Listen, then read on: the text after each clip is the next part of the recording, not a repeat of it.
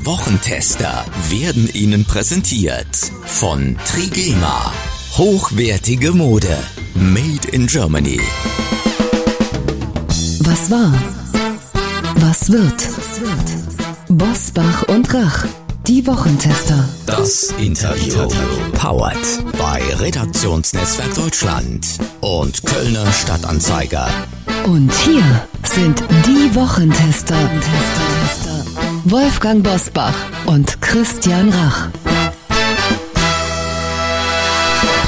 Hallo und herzlich willkommen, Christian Rach hier aus Hamburg. Hallo auch von Wolfgang Bosbach aus Bergisch Gladbach. Sie hören eine Interviewfolge der Wochentester mit Theologe und Psychiater Dr. Manfred Lütz. Wie wir trotz aller Krisen und Kriege besinnlich werden können und wie viel Optimismus für 2024 angebracht ist, jetzt in dieser Folge.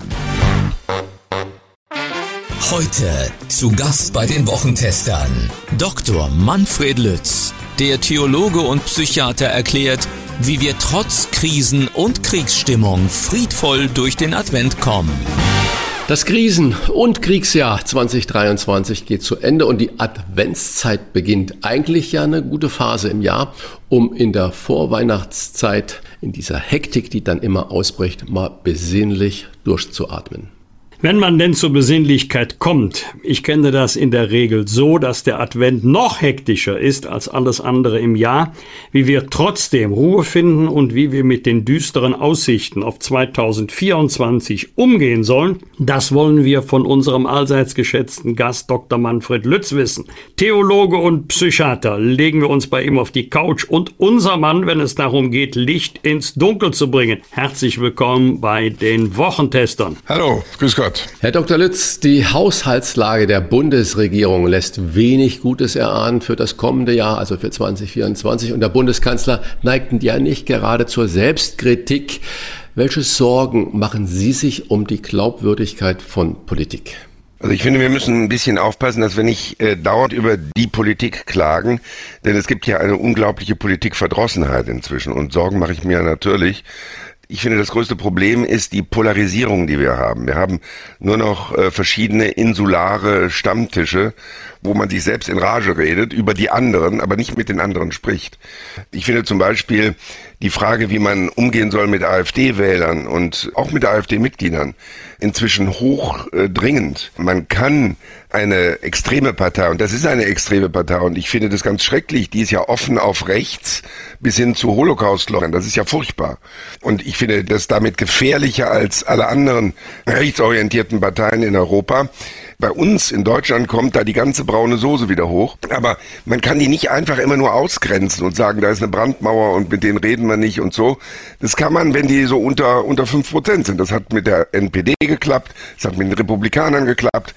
Wenn die AfD jetzt bei Umfragen 35 Prozent in Sachsen hat, dann ist das dramatisch. Die Nazis hatten bei den letzten Wahlen, die NSDAP bei den letzten freien Wahlen 32 Prozent. Das heißt, mein Eindruck ist, dass die Öffentlichkeit noch gar nicht die Dramatik der Lage erkannt hat. Und ich finde, wir müssen jetzt auch mit diesen Leuten reden. Wir haben ja Argumente. Die einfach immer nur auszugrenzen, das ist auch eine ziemlich geistlose äh, Reaktion und dann fühlen die sich nur immer bestätigt, sie sind ja Opfer und keiner redet mit ihnen und so weiter. Und das lässt die Prozentzahlen immer weiter gefährlich steigen. Wir erleben jetzt schon viele Bürgerinnen und Bürger, die sich von der Politik völlig abwenden oder den Politikern mal einen Denkzettel verpassen wollen und AfD wählen. Wie holt man die Abtrünnigen wieder in die politische Mitte zurück? Ja, das habe ich gerade gesagt. Also ich glaube, man muss ähm, äh, mit den Leuten reden. Äh, man muss auch äh, respektvoll mit den Leuten reden. Ich sag mal, ich bin ja katholisch, wie Sie wissen, und ich finde, die Kirchen beide zerlegen sich zurzeit selbst. Das ist ja nur noch zum Fremdschämen aus meiner Sicht. Ähm, äh, wir brauchen also nicht mehr Kirche, wir brauchen mehr Christentum. Und was vielen Menschen überhaupt nicht klar ist, ist, dass die Wertegrundlagen unserer Gesellschaft nach wie vor christliche sind. Da gibt es zum Beispiel den Spruch, liebet eure Feinde, tut Gutes denen, die euch hassen. Wir Christen haben das alles x-mal in der, in der Kirche gehört und so, das ist alles so Routine. Aber wenn man das mal von außen sich anguckt, ist dieser Spruch völlig kontraintuitiv. Das hat es nie in der, in der ganzen Menschheitsgeschichte gegeben. Liebet eure Feinde. Feinde hasste man, Feinde brachte man um. Und das Christentum glaubte an einen Gott, der alle Menschen gleich geschaffen hat. Auch die Feinde. Und das führte dazu, dass Jesus so radikal sagt, ähm, äh, liebet eure Feinde, tut Gutes denen, die euch hassen. Und wenn, wenn wir aus dieser Haltung heraus, auch mit Menschen abweichender Meinung, auch mit Menschen, die katastrophale Meinungen haben, respektvoll reden, äh, ihnen nicht äh, zustimmen, das ist ja klar, aber respektvoll reden, glaube ich, dann können wir versuchen, wenigstens diese Polarisierung zu überwinden, am eigenen Stammtisch heldenhaft zu sagen, die AfD ist schrecklich, ist alles ganz furchtbar oder die Linken sind furchtbar oder umgekehrt, wenn AfD-Leute sagen, die Systemparteien sind ganz furchtbar, dann kriegen sie Beifall bei den eigenen Leuten. Aber so spalten wir diese Gesellschaft immer noch mehr. Wie würde denn das Rezept lauten, ich mache mal in Anführungsstriche Abtrünnige äh, zurückzuholen, wenn ich jetzt, Sie haben es selber gerade angesprochen, die beiden äh, großen Kirchen im Land sehe, äh, da gibt es ja laut Kirchenmitgliedsuntersuchungen, bezeichnet sich jeder Achte im Land nur noch als kirchlich religiös. Sie haben gerade gesagt, Sie würden auch nicht von Kirche sprechen, sondern vom christlichen Werten. Warum erreicht die Kirche denn die Menschen nicht mehr? Muss die Kirche Kirche sich mehr in den Alltag einmischen? Es muss doch tiefere Gründe geben als nur die Aufarbeitung der Missbrauchsskandale in beiden Kirchen. Was sind die Gründe Ihrer Meinung nach? Die Gründe sind, mein Freund äh, Franz Meurer äh, betont immer wieder, die Bischöfe sind einfach überfordert. Und das ist auch so. Bischöfe haben Theologie studiert in der Regel und sind mit dem, was sie dann anschließend als Bischöfe tun müssen, inzwischen völlig überfordert. Was in der Missbrauchsaufarbeitung äh, passiert, ist unglaublich dilettantisch, sehr kostspielig. Es gibt viele Leute, die viel Geld damit verdienen. Äh, aber äh, diese ganzen äh, Aufarbeitungsstudien in den einzelnen äh, Bistümern sind alle wissenschaftlich wertlos. Das weiß auch jeder, weil sie überhaupt nicht vergleichbar sind. Darf jeder mal ran, mal ein Psychologe, mal ein Historiker, mal ein äh, Jurist. Das ist wertlos, kommt auch immer mehr oder weniger dasselbe raus. Aber ähm, äh, im Grunde sind alle nach wie vor unbefriedigt. Sowohl die äh, die Betroffenen sind unbefriedigt. Äh, äh, andererseits ist kein Verantwortlicher bisher wirklich freiwillig zurückgetreten. Also das ist äh, eine Situation, die einfach, äh, finde ich, auch äh, peinlich ist. Und, äh, und ich glaube, wir sollten uns auch nicht groß noch darüber aufregen. Wir müssen sehen, was ist am Christentum wirklich wichtig ähm, äh, von der Basis her. Also viele christliche Gemeinden engagieren sich unglaublich in der Flüchtlingsarbeit. Ja, ähm, wenn wenn alle Christen, die in Deutschland sich in der Flüchtlingsarbeit engagieren würden, wenn die plötzlich äh, die Arbeit niederlegen würden, dann wäre äh, wäre das das Ende einer möglichen Integration von Flüchtlingen in Deutschland. Also wir haben da viel Engagement. Wir haben Engagement für die Ärmsten der Armen. Äh, es passiert da viel an der Basis. Wir berichten aber immer nur über das Scheitern an der Spitze. Und vielleicht müssen wir mehr Geschichten erzählen von gelungenem Christentum an der Basis. Jetzt bitten wir mal um ein engagiertes Plädoyer. Frage, was kann uns Kirche im ausgehenden Jahr 2023 geben, was Yogalehrer oder Persönlichkeitscoaches uns nicht geben könnten? Naja, das Christentum. Also ähm, ich, äh, das Christentum ist, glaube ich, die unbekannteste Religion, äh, die es bei uns gibt. Ich habe mal vor einigen Jahren ein Buch geschrieben, der Skandal der Skandale, die geheime Geschichte des Christentums, weil niemand, äh, niemand das weiß. Wenn Sie Umfragen machen, Hexenverfolgung zum Beispiel und war schuld daran, werden die Leute ihnen sagen, da gibt's, ist damals nach dem Buch sogar eine Umfrage gemacht worden vom INSA-Institut, 70 Prozent der Deutschen sagen, im Mittelalter waren Hexenverfolgung. Das ist wissenschaftlich falsch. Im Mittelalter wurden keine Hexen verfolgt. Wer im Mittelalter behauptete, jemand sei eine Hexe, der ähm, konnte Schwierigkeiten bekommen, weil der ja an einen germanischen Aberglauben glaubte. Und ähm, bei der Frage, wer war verantwortlich dafür, ähm, äh, wurde gefragt, waren es kirchliche Institutionen, war es die weltliche Justiz? Sagen 80 Prozent, kirchliche Institutionen waren für die Hexenverfolgung verantwortlich wissenschaftlich exakt ist, die weltliche Justiz. All das wissen die Leute nicht mehr. Also das Christentum hat ein völliges Negativ-Image. In Wirklichkeit hat das Christentum die Internationalität erfunden. Die Christen glaubten an einen Gott, der alle Völker gleich geschaffen hat. Ähm, und äh, das ist gerade heute wichtig, wo der Nationalismus und der Rassismus manchmal wieder hochkommt. Alle Menschen sind gleich. Die Christen haben die Toleranz erfunden. Das wissen die Christen selbst nicht. Tolerantia hieß im klassischen Latein Lasten tragen, Baumstämme zum Beispiel. Und die Christen haben daraus gemacht, Menschen anderer Meinung ertragen. Das ist doch großartig.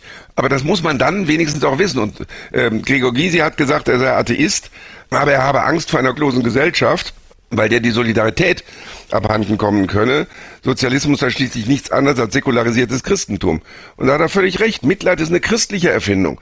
Die Heiden, die Römer, die Griechen, ähm, die hatten kein Mitleid mit den Behinderten. Wer behindert war damals, der, der war von den Göttern geschlagen. Mit dem beschäftigte man sich besser nicht. Dann wurde man nämlich auch von den Göttern geschlagen. Und die Christen haben radikal genau das Gegenteil gemacht.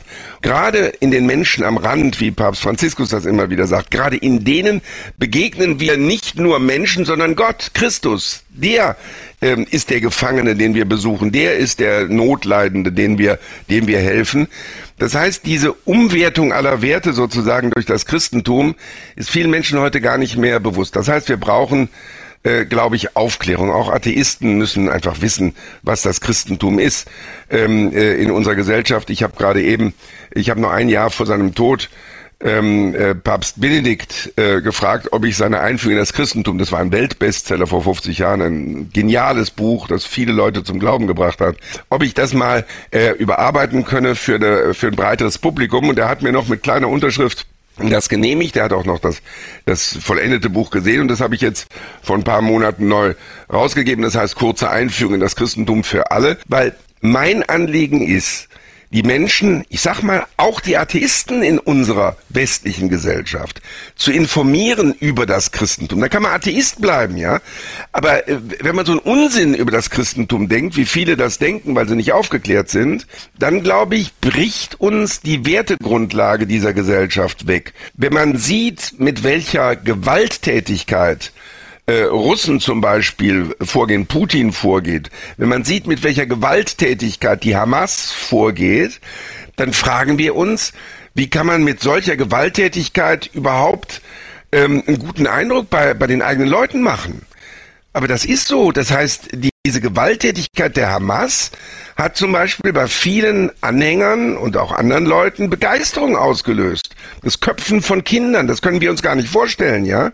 Aber wenn Menschen die anderen außerhalb des eigenen Stammes sozusagen, wie das in den Stammesreligionen war, gar nicht als Menschen gelten, sondern nur die eigenen Leute sind Menschen und nur für die eigenen Leute gilt, gelten sozusagen die Menschenrechte, dann ist das eine ganz normale Reaktion. Also wir müssen eigentlich die, ähm, die gar nicht trivialen Grundlagen unserer westlichen Gesellschaft äh, wieder kennen und auch äh, uns dazu bekennen. Und äh, ich glaube, nur so können wir es erreichen, dass unsere Gesellschaft nicht auch Barbarei abdriftet. Wolfgang Bosbach und Christian Rach sind die Wochentester. Tester, Tester. Werbung.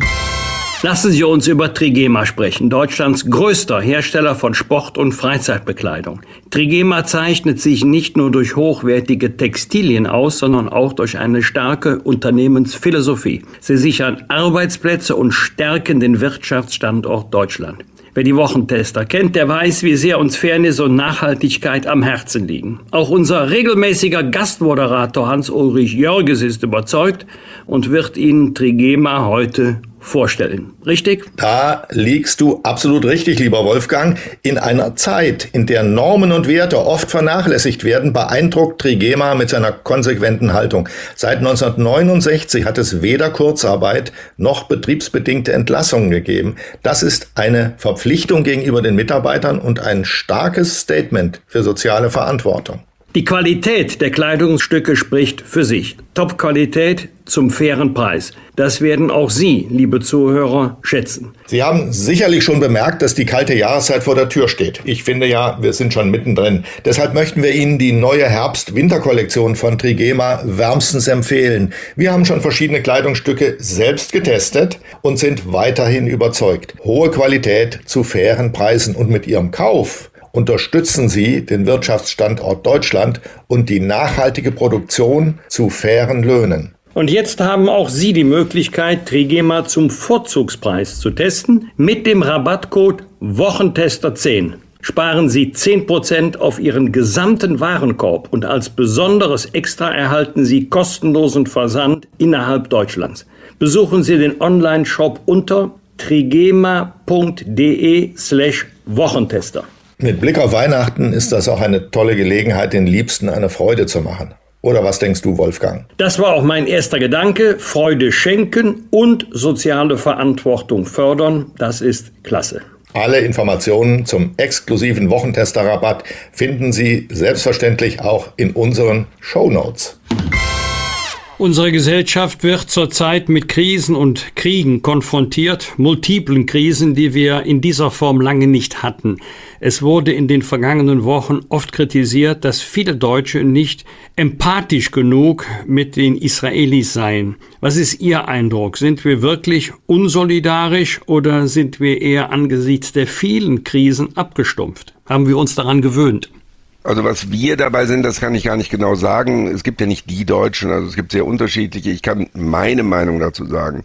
Ich sehe das so. Ähm, man, das Übliche war auch immer in den Festreden, dass man sagt, es gibt keine Kollektivschuld, es gibt nur eine persönliche Schuld, es gibt nur eine Kollektivverantwortung. Wir als Deutsche haben eine besondere Verantwortung und so. Das ist ziemlicher Konsens in Deutschland. Das ist auch gut so. Aber für mich persönlich jedenfalls gilt es eigentlich noch radikaler. Ich äh, glaube sogar an eine Kollektivschuld äh, These. Denn wenn, wenn wir, ähm, Sie, Herr Bosbach und ich in einigermaßen guten Klamotten hier sitzen, wenn wir einigermaßen in guten Verhältnissen leben, genug zu essen haben und so weiter, ähm, dann liegt das ja nicht daran, dass wir fleißiger sind als ein Mensch in Zentralafrika. Daran liegt das nicht. Das liegt an unseren Vorfahren, den Fuggern und Wäldern, den Kolonialisten des 19. Jahrhunderts, die uns einen zivilisatorischen Fortschritt erarbeitet haben. Und wenn wir sozusagen von den Leistungen Vorfahren profitieren, dann müssen wir auch sozusagen die Schuld unserer Vorfahren und das waren die Nazis nun mal, in den KZs wurde Deutsch gesprochen, die Schuld unserer Vorfahren ähm, auch in den Klamotten haben, dann betrifft mich das auch. Ähm, und deswegen ist für mich persönlich, aber das kann ich nur für mich persönlich sagen, ähm, äh, sage ich öffentlich nie Kritik an Israel. Das mag man auch kritisieren, aber meine Haltung ist das. Ich sage nie Kritik an Israel, äh, obwohl ich persönlich manche Dinge auch manchmal nicht gut finde natürlich. Aber ich sage da keine Kritik, weil ich gerade als Psychotherapeut weiß, wenn jemand traumatisiert worden ist, und es ist traumatisierend, wenn die ganze Familie ermordet wird im Holocaust. Und das geht auch noch in Generationen weiter, dass man sich daran erinnert, ja. Wenn man traumatisiert davon ist, dann reagiert man auf Angriffe möglicherweise übertrieben aggressiv ähm, dann ist man äh, nicht einfach nett mit Leuten, die äh, einen kritisieren, sondern zu heftig. Oder man, man, äh, man ist nicht diplomatisch genug und so. All das. Und daran, und äh, daran haben wir Deutschen, jedenfalls durch den Holocaust, Mitschuld. Und deswegen finde ich, dass die Israelis fehl machen. Und das machen natürlich auch. Dass Engländer Franzosen ihnen diese Fehler sagen und nicht wir Deutsche in unserer oberlehrerhaften Art.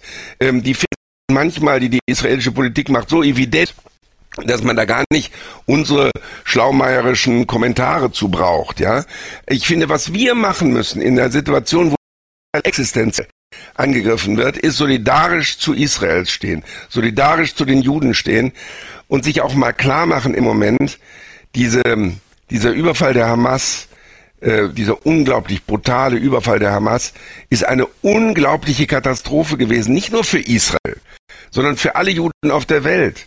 Es gibt Juden in Deutschland, ich kenne auch solche, die, die haben gesagt, ich habe immer noch einen gepackten Koffer zu Hause stehen. Das heißt, wenn es hier in Deutschland ganz schlimm wird mit dem Antisemitismus, dann kann ich ja immer noch nach Israel, da bin ich sicher. Und dieses Gefühl, man hat so einen sicheren Hafen, das ist jetzt auch beschädigt durch diesen Überfall, wo, wo Israel völlig, völlig hilflos reagiert hat. Also das ist eine Situation, wo man wirklich zu Juden stehen muss. Und, ähm, und ich finde, wir sollten auch nicht zu viele Stammtischdebatten darüber führen und so, sondern wir sollten auch praktisch was tun. In Bonn gab es eine ganz tolle Aktion vor zwei Jahren. Da haben irgendwelche Jugendliche Steine, äh, aus antisemitischen Motiven Steine auf die Synagoge geworfen und ein Fenster kaputt gemacht. Daraufhin hat ein Bonner ähm, öffentlich erklärt, er würde jetzt eine Sitzwache machen. Er würde einen Stuhl von zu Hause nehmen und sich mit dem Stuhl vor die Synagoge setzen und andere Leute, die das auch machen wollten, sollten mitkommen. Ich habe das auch gemacht. Da kamen viele Leute. Wir haben drei Wochen lang, mehr oder weniger rund um die Uhr, also nachts nicht, da war dann nur die Polizei da, vor der Synagoge gesessen um den äh, Jüdinnen und Juden zu signalisieren, ähm, ihr werdet nicht nur von der Polizei geschützt, das ist ja peinlich genug, sondern auch von der Zivilgesellschaft. Wir stehen hinter euch oder vor euch. Und äh, ich glaube, das müssen wir uns auch in diesen Tagen überlegen. Ich finde es unglaublich peinlich, dass äh, Juden nicht mit Kippa durch Berlin gegen, äh, gehen können, durch bestimmte Gegenden jedenfalls, oder auch überhaupt nicht in Deutschland sehen lassen können. Man kann sich mal daran erinnern, in, äh, in Dänemark war es ähm, im äh, Zweiten Weltkrieg, da war Dänemark jetzt von den, äh, von den deutschen Truppen. Und dann sollten die Juden in Dänemark alle einen äh, gelben Stern tragen. Und daraufhin hat der König selbst sich einen gelben Stern ähm, angeheftet und viele andere Dänen haben das auch gemacht und dadurch war diese ganze Aktion, die zur Diskriminierung von Juden dienen sollte, ähm, hinten losgegangen. Also vielleicht sollten, äh, sollten Deutschen mal ein paar Wochen lang mit Kipper durch die Gegend laufen, ähm, dass wir jedenfalls das nicht einfach schweigend zulassen und uns nur in intellektuellen Debatten darüber aufregen, woran das liegt, sondern wir sollten was tun. Deswegen erstaunt mich natürlich die Sache, dass Sie sagen, Sie würden nie öffentlich, jetzt lassen wir mal das Datum 7. Oktober äh, mal so stehen, es gibt ja auch die Zeit davor, äh, eine Kritik an Israel führen. Ich persönlich, ja, ich persönlich. Also ich kritisiere nicht Leute, die das tun, aber also ich ja, ja, persönlich. Das, das verstehe ich schon.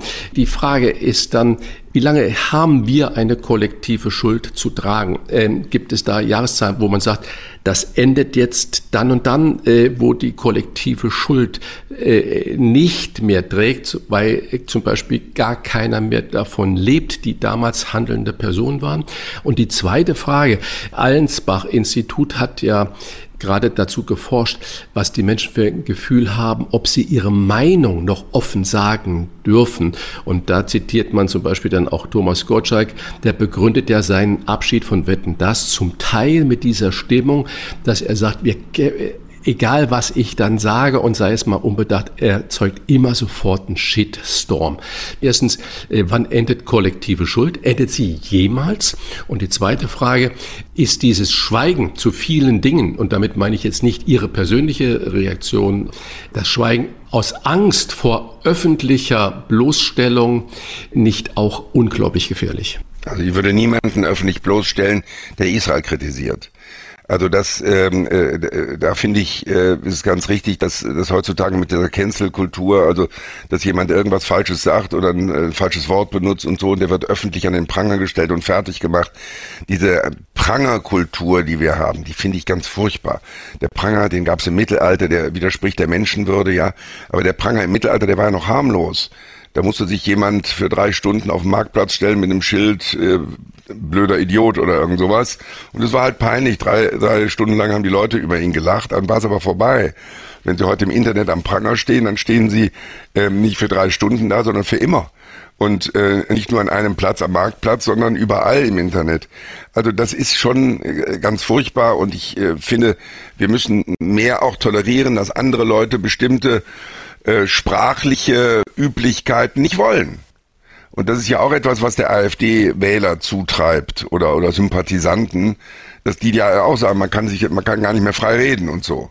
Also ich, ich finde, sich auf diese Dinge zu kaprizieren und da Moralisches und Unmoralisches zu unterscheiden, das finde ich ein Problem. Überhaupt finde ich unsere Debatten viel zu moralisch. Das wird Sie vielleicht wundern von einem äh, Theologen. Aber ich finde, ähm, das Problem ist, wenn Religion durch Moral ersetzt wird, dann gibt es nur noch Gute und Böse. Und dann spaltet sich die Gesellschaft und man, äh, man, man tut so, als sei man selbst der Gute und die anderen sind alle die Bösen oder irgend sowas. Religion hat immer noch Barmherzigkeit, übrigens auch der Islam, auch das Christentum, hat immer noch den Respekt vor dem anderen, weil er auch ein Geschöpf Gottes ist. Liebe deinen Nächsten wie dich selbst, das hat mir der Auschwitz-Überlebende Yehuda Barkon gesagt, der eindrucksvollste Mensch, den ich je erlebt habe, mit dem ich auch ein Buch gemacht habe. Ähm, der, äh, äh, solange wir leben, müssen wir uns entscheiden, äh, heißt das. Der hat gesagt, wir wissen, viele wissen gar nicht, liebe deine Nächsten wie dich selbst, was es eigentlich bedeutet, ähm, weil sie nicht weiterlesen.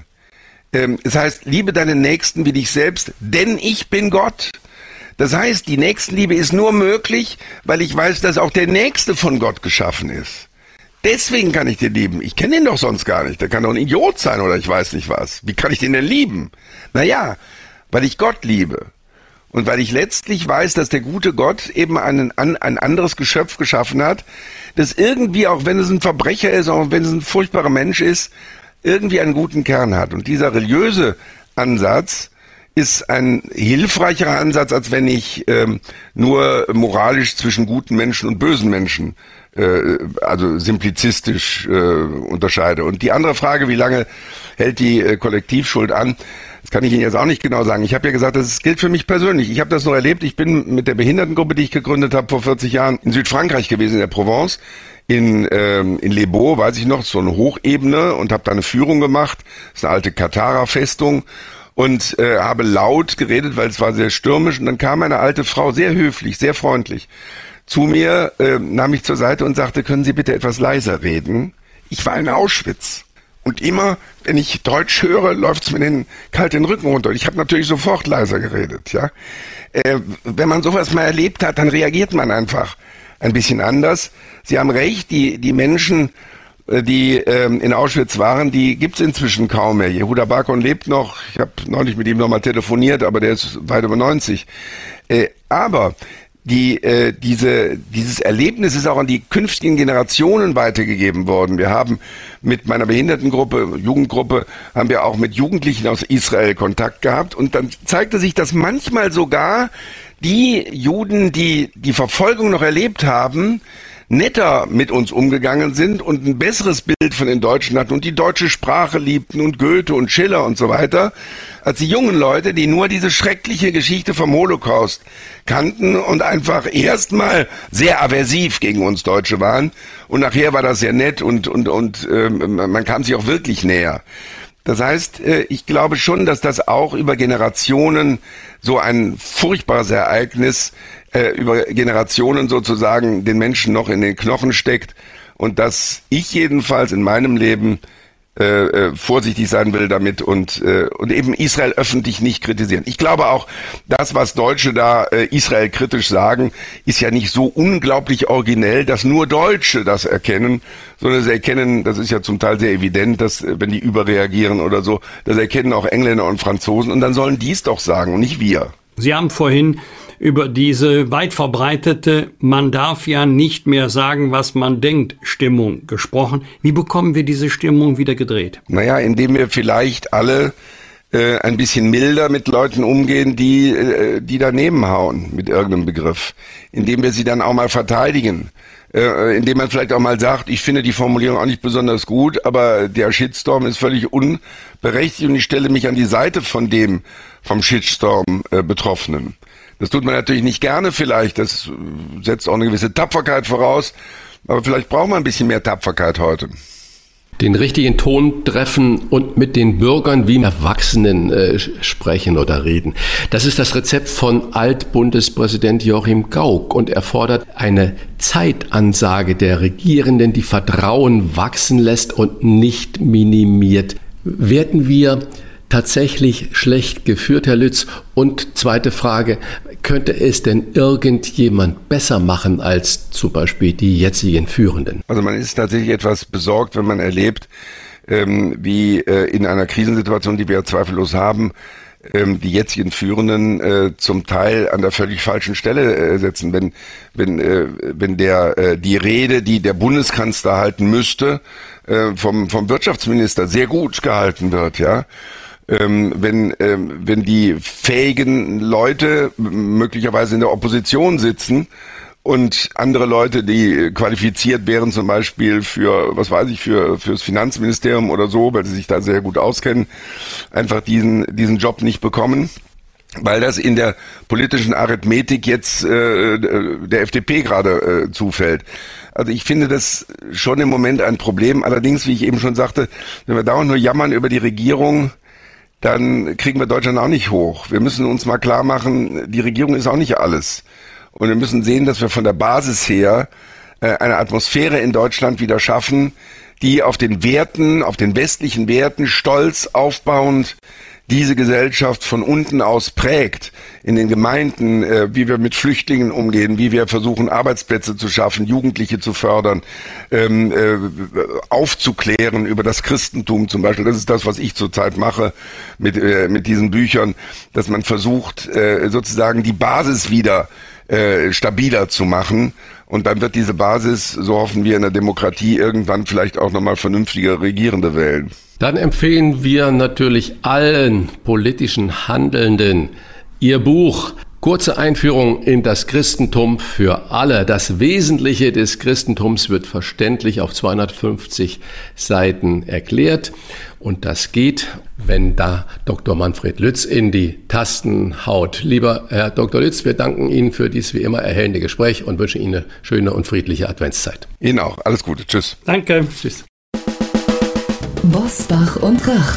Im Internet diewochentester.de Das waren die Wochentester, das Interview mit Unterstützung vom Kölner Stadtanzeiger und Redaktionsnetzwerk Deutschland. Wenn Sie Kritik, Lob oder einfach nur eine Anregung für unseren Podcast haben, schreiben Sie uns auf unserer Internet- und auf unserer Facebook-Seite. Fragen gerne per Mail an kontakt@diewochentester.de. Und wenn Sie uns auf einer der Podcast-Plattformen abonnieren und Mitglied im Wochentester Club werden, freuen wir uns ganz besonders. Alle Informationen zum Wochentester Club erhalten Sie im Internet auf www.diewochentester.de. Danke für Ihre Zeit. Was war? Was wird? Wolfgang Bosbach und Christian Rach sind die Wochentester. Ein Maßgenau Podcast. Powered bei Redaktionsnetzwerk Deutschland und Kölner Stadtanzeiger.